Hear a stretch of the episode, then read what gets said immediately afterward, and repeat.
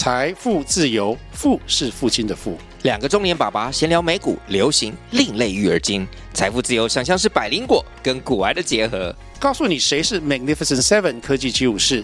你该买瘦瘦比双巨头吗？从马斯克到泰勒斯，从华尔街到好莱坞，我们都追得上。新的一年听新的 Podcast，让我们一起财富自由。富是父亲的富哦。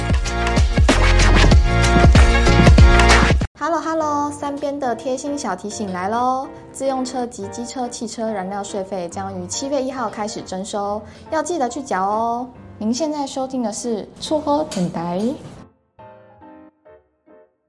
Hello，大家好，欢迎收听厝好电台，我是阿腾。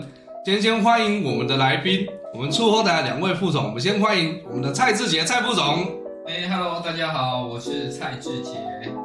好，那我们再欢迎另外一位我们的郭根宇郭副总。Hello，大家好，我是郭根宇。OK，那我们今天又邀请了一位换屋族又想来跟我们聊聊他换屋的心得。Hello，大家好，我是又想。OK，在这边我们还是先工商一下，租后台可以提供客户二胎房贷的专业协助，有需要的人可以透过我们资讯栏跟我们联络哦。那在我们这个月啊，台湾终于迎来停止升息的消息，但同时央行也宣布特定地区二房七成的政策。政府近年来打房动作频频，我们整理了近年来政府打房的政策。今天就由我们两位金融界资深副总来给我们解释一下这个政策吧。那两位可以跟我们简单统整一下央行做了哪些操作吗？嗯，好。二零二零跟二零二一年呢，央行大动作新增了四波的打房。打炒房政策啦，分别大概有以下的六个大点。哦，那第一点，公司法人户在购置住宅的时候，原先在二零二零年的第一户贷款成数为最高为六成，第二户以上贷款最高五成，后来二零二一年全面调为四成。啊，第二点，全国自然人购置住宅就是个人户啦，在二零二零年的时候，第三户以上贷款成数为最高六成，然后二零二一年调为第三户以上。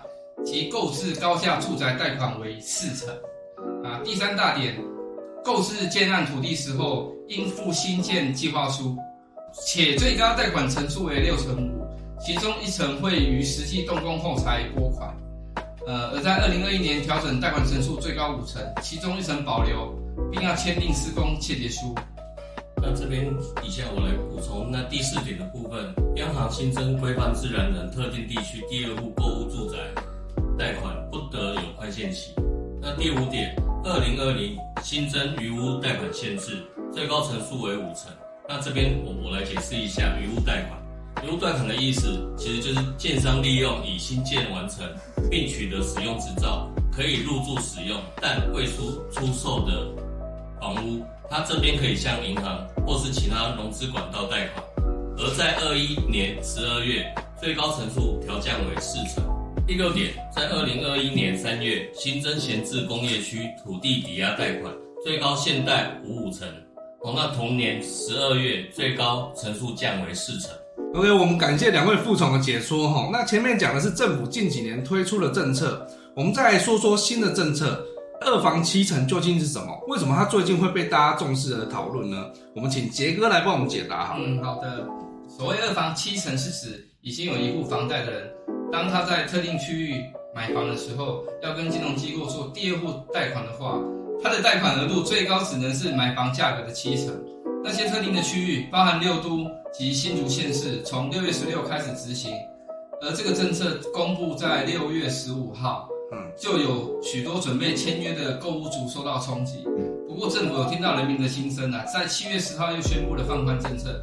只要跟贷款机构签订切结书，并在一年内将旧屋那个出售的话，呃，就可以不受七成的限制。所以它是一年内出售就不受七成。对对对对对，没错没错。呃，没错，这个话题在网络上会被讨论的原因，就是因为很多人认为政府的配套措施没有做好，而且没有缓冲期就直接下达了政策。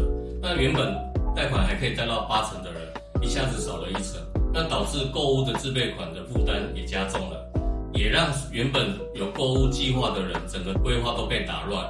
但在这个放宽政策出来后，虽然有效缓解换屋族的压力，但一年的时限会让换屋族有急售的压力。OK，同时政府祭出另一个打房政策，平均地权条例也在七月一号正式上路。这个条例跟打房也是息息相关，它跟二房七成又有什么不同呢？我们请郭副总跟我们说明一下好了。其实基本上平均地权条例它本身就是一个法则，它从五个面向去做限制，分别是换约转售门槛限制、重罚炒作行为、建立检举奖金制度、新增管制司法人购屋。解约申报登录，简单来说，是预售屋及新成屋契约不能转售转让，建商也不可以营造热销的假象来哄抬房价。民众检举不动产违规行为，他可以获得检举奖金。司法人购物后五年内不得将产权给其他人。如果买卖契约有解约的情形，三十天内要去做申报登录。结束的条件如果有违规，都会受到相应的罚款，最高可以罚到五千万元。哦，罚这么高？对啊，那听起来好像这两个政策分别影响的族群都不太一样。那最直接受到影响是哪些族群呢？你们又对两个政策有什么看法？嗯，其实政府在宣布这个政策的时候啊，主要应该是去打击那些炒房的投资客啊。但是以二房七成来讲，它还是可以有个七成的空间，少的那一层，其实对大部分的投资客或炒房的人，应该不是什么太大的问题的。真正会受影响的那些，应该是真正的买房的换屋主啦，因为他们要准备的自备款啊。呃，我们以一千两百万来的房子来举例好了，他们原本只要准备两百四十万，现在却要准备到三百六十万，可能本来只差一点就可以换房了，现在又要多准备好长一段时间。但现在压力转移了，从原本自备款的问题转变为急需要售屋房子的问题。好，这样改变，我觉得治标不治本啊。本来要打击的目标，其实是没什么太大的感觉。嗯，那时候政策宣布的隔天，其实就开始执行了。所以有些人本来钱准备好了，房子也看好了，谈好了，就差签合约。结果这个时候跑出了这个政策，那多的一百万其实根本拿不出来。另外还要去想办法去补上这一百万。现在这个放宽才算正常。不过这个政策出来，其实让民众无所适从。哦，那招新立凯虽然。是为了换屋主着想，但政策上路前，其实配套措施还是要先拟好再来执行会比较好。